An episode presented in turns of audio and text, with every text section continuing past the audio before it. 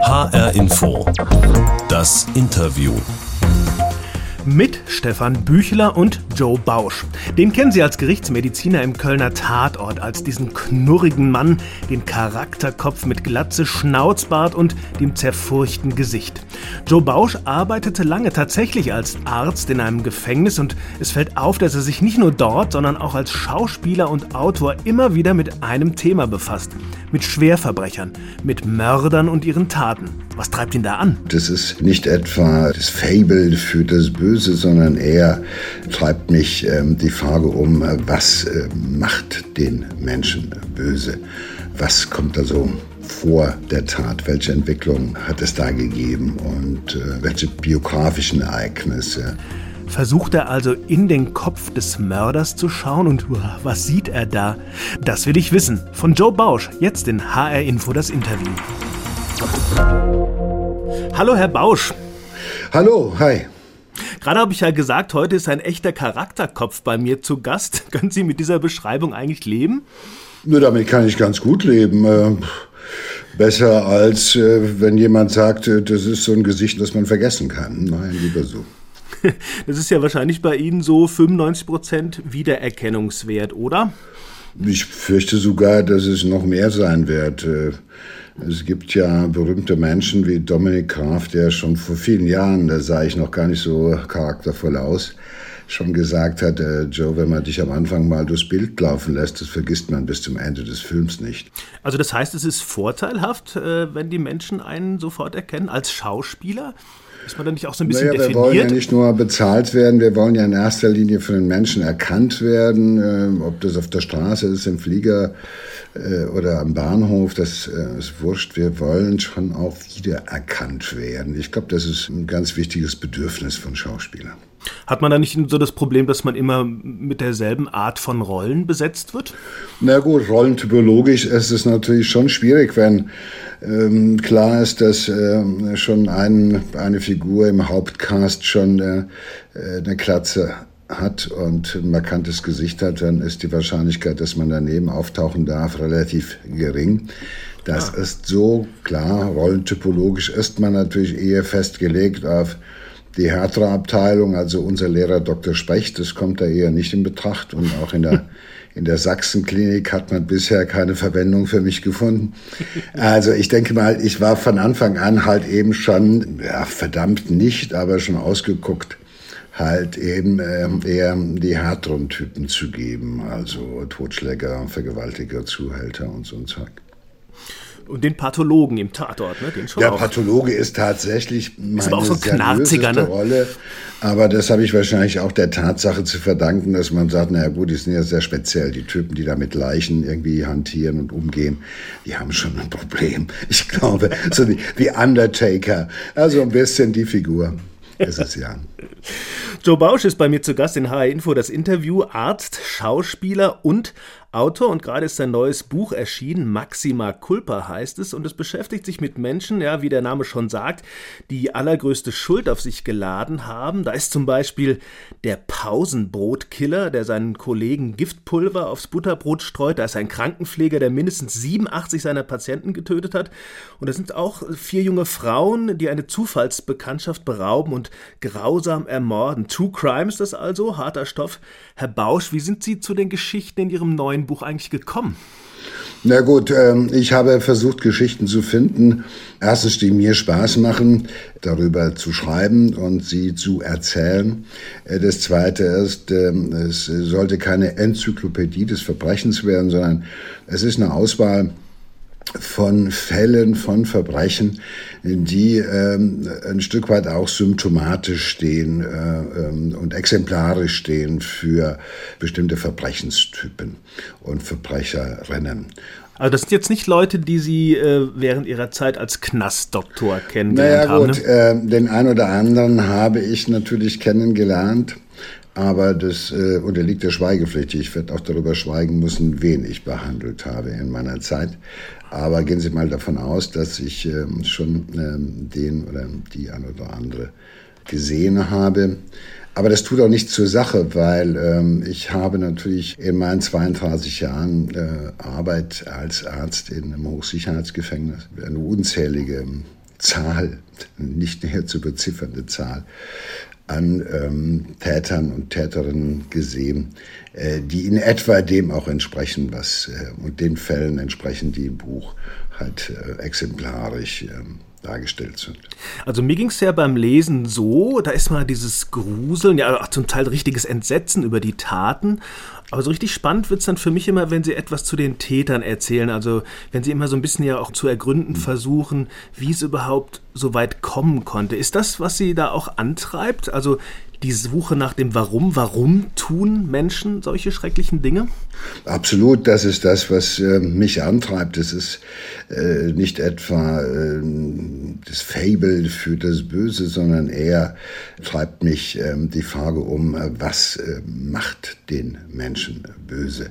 Was kommt da so vor der Tat? Welche Entwicklung hat es da gegeben und äh, welche biografischen Ereignisse äh, sind davon Bedeutung gewesen möglicherweise?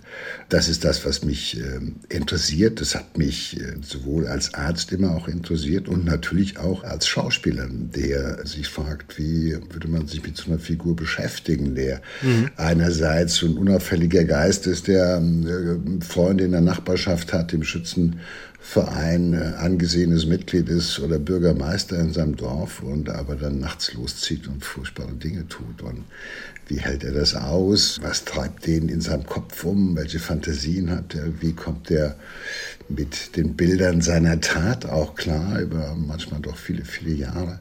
Das sind Sachen, die mich halt eben äh, antreiben. Das sind die Fragen, die ich stellen möchte. Warum ist das für einen Schauspieler besonders interessant?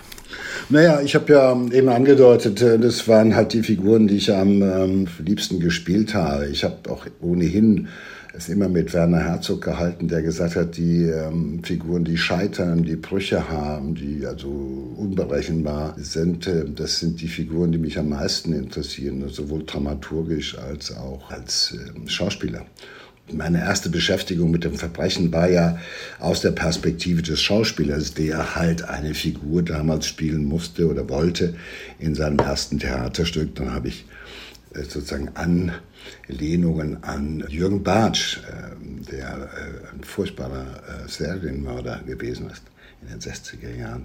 Da habe ich meine ersten Anlehnungen, Anleihen genommen sozusagen. Und insofern ist das auch ähm, was, was den Schauspieler interessiert. Der Mephisto, das Böse, ist für jeden Schauspieler viel interessanter, als den, als den Guten zu gehen.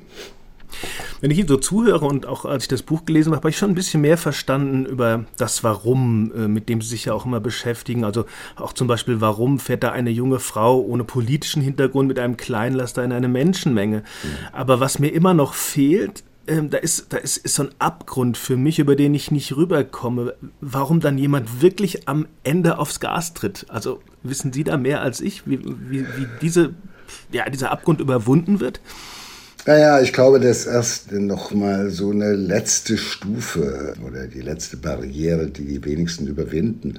Äh, ich versuche das immer so zu vergleichen, dass ich sage, es gibt ähm, sozusagen verschiedene Levels, auf denen sich äh, Gewalt abspielt. Von der völligen Gewaltlosigkeit, nehmen wir es mal auf Level 0 bis 1, bis zu dem, wo wir uns bewegen.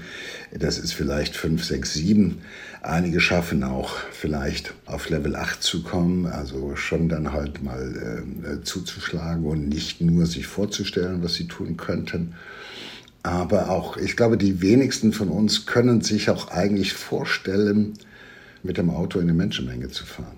Mhm. Also, und dafür braucht es Wochen oder Monate, in denen sich dieses Bild immer wieder im Kopf der Täterin oder des Täters irgendwie verdichtet und wohin er sich dann auch Heute nennt man das modern Selbstradikalisierung. Das ist ja im Endeffekt nicht nur eine Geschichte, die man jetzt bei einem politisch oder islamistisch motivierten Täter irgendwo sehen kann. Das findet man ja auch bei faschistischen Tätern. Aber letztendlich findet es man bei jedem Täter, der im Endeffekt diese letzte Barriere, diese letzte Bremse im Kopf löst.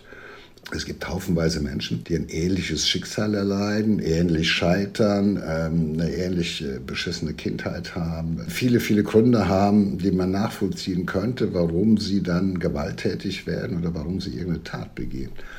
Aber von über 100.000 macht es halt eben letztendlich dann nur der eine oder die eine. Und die vorherzusagen und zu sagen, okay, also das hätte man verhindern können, wenn man.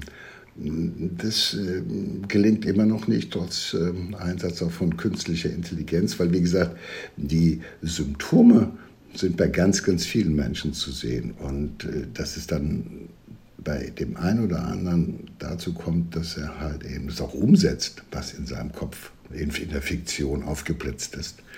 Das ist Gottlob selten. Aber deshalb beschäftigen wir uns damit, um halt äh, vielleicht auch die Vorzeichen davon äh, zu sehen. Ja, und wenn das gesehen wird, kann ja vielleicht auch wenigstens manchmal das Allerschlimmste verhindert werden.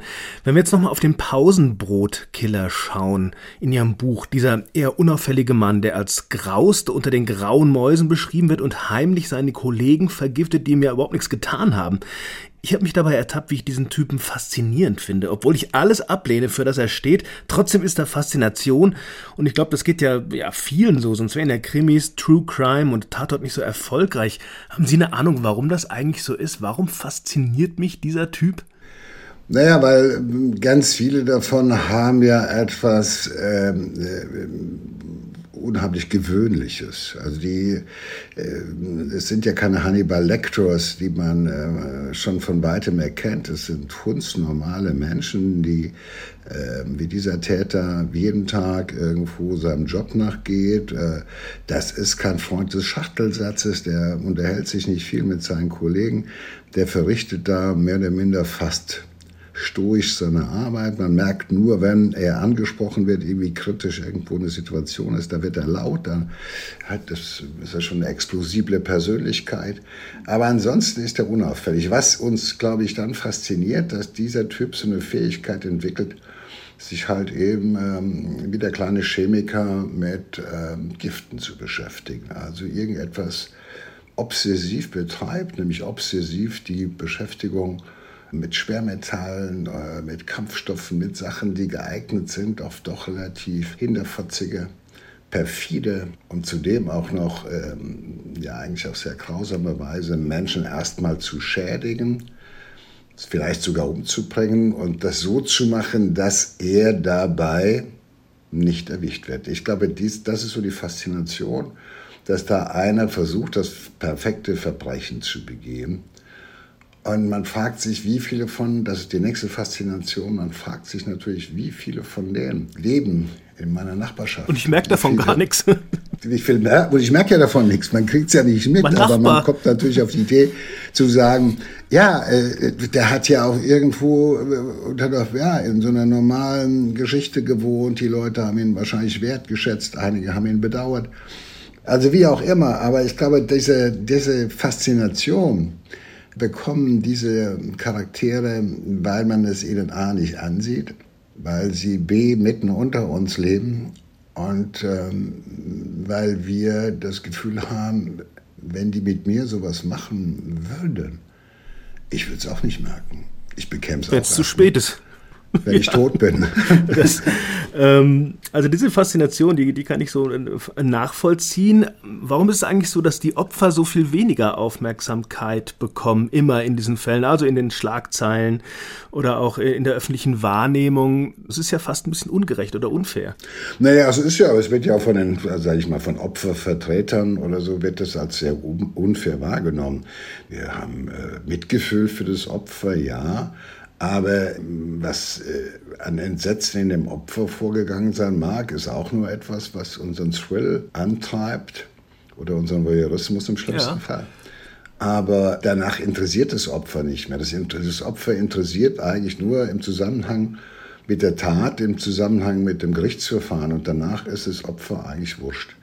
Und das ist eine bittere Erfahrung, die man da macht. Die Erfahrung habe ich selber auch schon gemacht. Ich habe glaube ich, fünf Sendungen gemacht vor ungefähr zehn Jahren. Die hießen Kriminalzeit, in denen wir äh, bekannte, gelöste äh, Verbrechen, Gewaltverbrechen aus der Perspektive der Opfer erzählt haben. Also gab's, die Opfer standen im Mittelpunkt. Dem, äh, mit den Opfern habe ich Interviews geführt.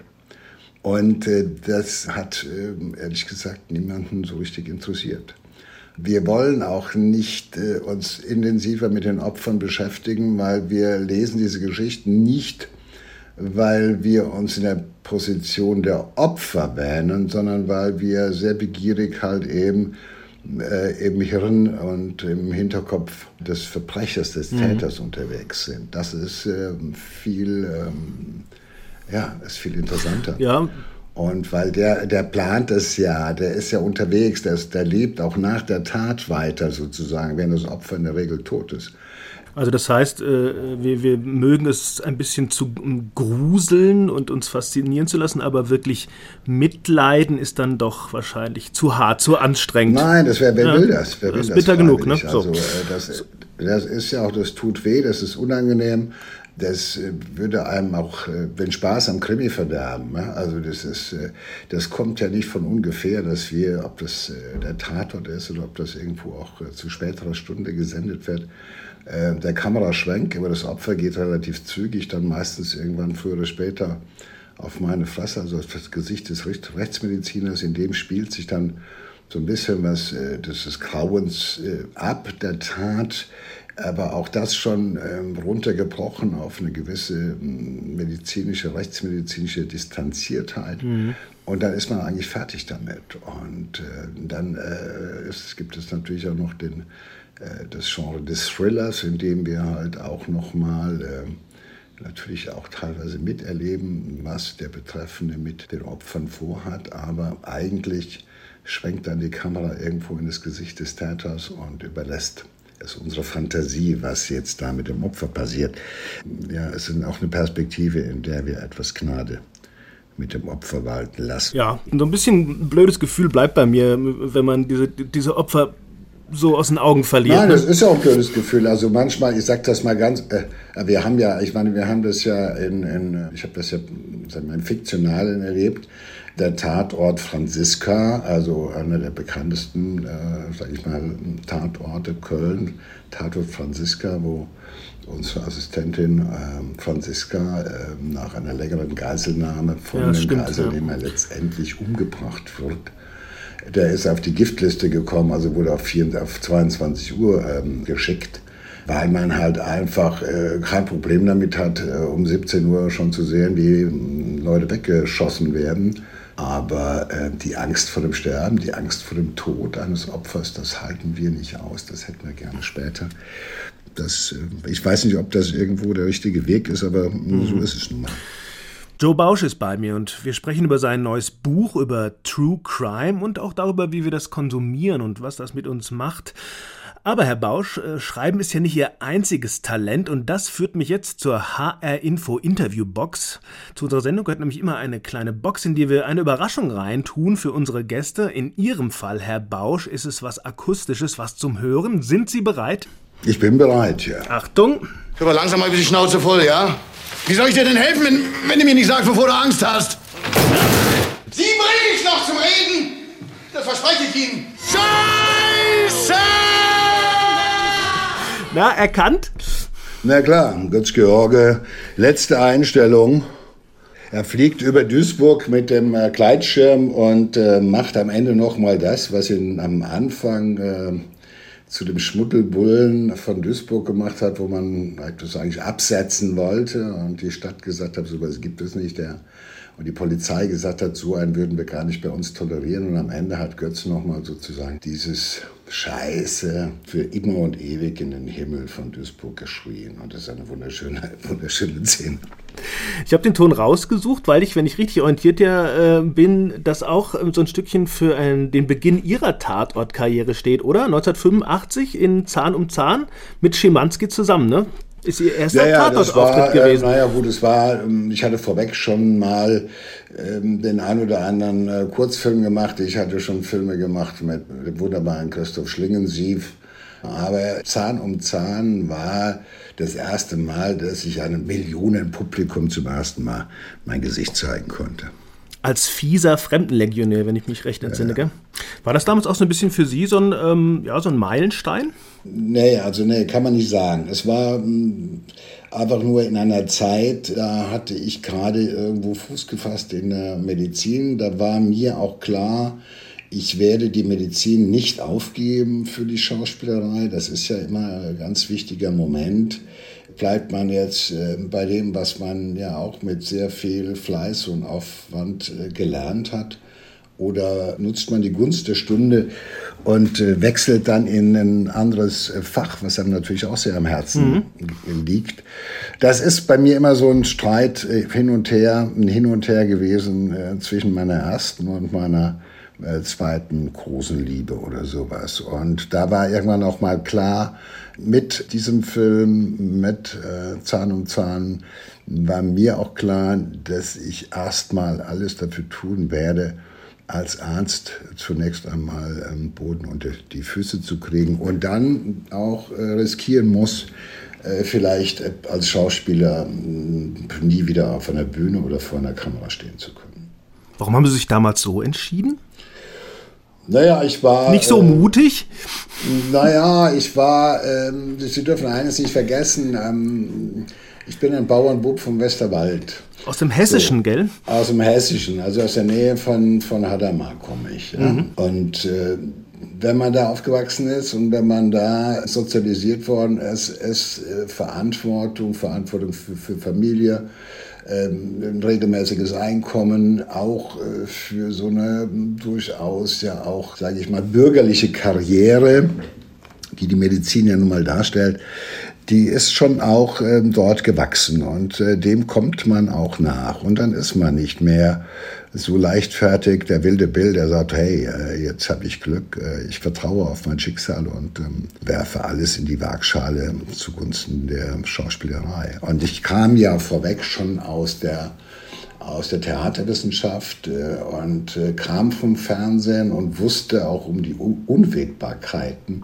mhm. dieses, äh, dieses Berufes, dass man ja doch letztendlich abhängig äh, von Zeitgeist ist, von äh, der Wertschätzung von Produzenten und, und, und. Also das Verlässlichere, das Planbarere ist sicherlich in diesem Zeitraum und in dieser Zeit und auch insgesamt in meinem Leben die Medizin gewesen. Damals war meine Frau schwanger, wir erwarteten unser erstes Kind. Und da trifft man weniger mutige Entscheidungen, sondern eher äh, von der Vernunft äh, getriebene Entscheidungen. Naja, aber am Ende haben sie es ja offensichtlich ganz gut zusammenbekommen und dazu noch in einer äh, ja, einzigartigen Kombination, würde ich sagen, oder? Ja, ja, aber es gibt es nicht so oft. Es gibt ja viele Kolleginnen ähm, und Kollegen, die Medizin studiert haben und sich dann letztendlich doch für die Schauspielerei entschieden haben, ob das äh, Marielle Milovic ist, ob das äh, Frau Furtwängler ist und so weiter. Das sind ja eine ganze Reihe. Das ist ja so ungewöhnlich nicht, die Kombination. Aber äh, ungewöhnlich ist, dass jemand das über so eine lange Zeit parallel nebeneinander hermacht und dabei doch noch irgendwie mit beidem einen ganz ansehnlichen äh, Erfolg hingekriegt hat. Kann man so sagen. Wissen Sie schon, wann wir Sie das nächste Mal im Fernsehen sehen? Ist der, ist der Tatort schon abgedreht, der kommende Kölner? Naja, wir haben, äh, meistens haben wir zwei oder drei auf Halde, die sind schon fertig.